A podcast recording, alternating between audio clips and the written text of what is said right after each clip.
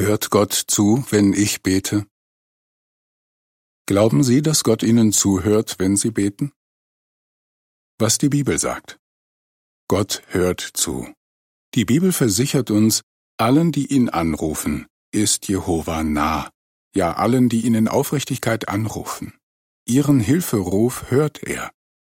Psalm 145, Vers 18 und 19.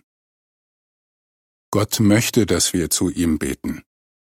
Die Bibel fordert uns auf, lasst Gott in allem durch Gebet und Flehen zusammen mit Dank wissen, was eure Bitten sind. Philippa 4, Vers 6. Gott liegt etwas an uns. Gott weiß genau, was wir durchmachen, und er möchte uns helfen.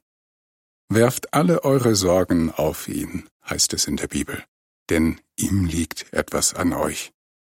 1. Petrus 5, Vers 7, Fußnote.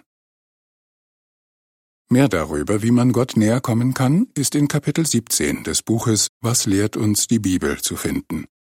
Herausgegeben von Jehovas Zeugen und online verfügbar auf www.jw.org. Ende des Artikels.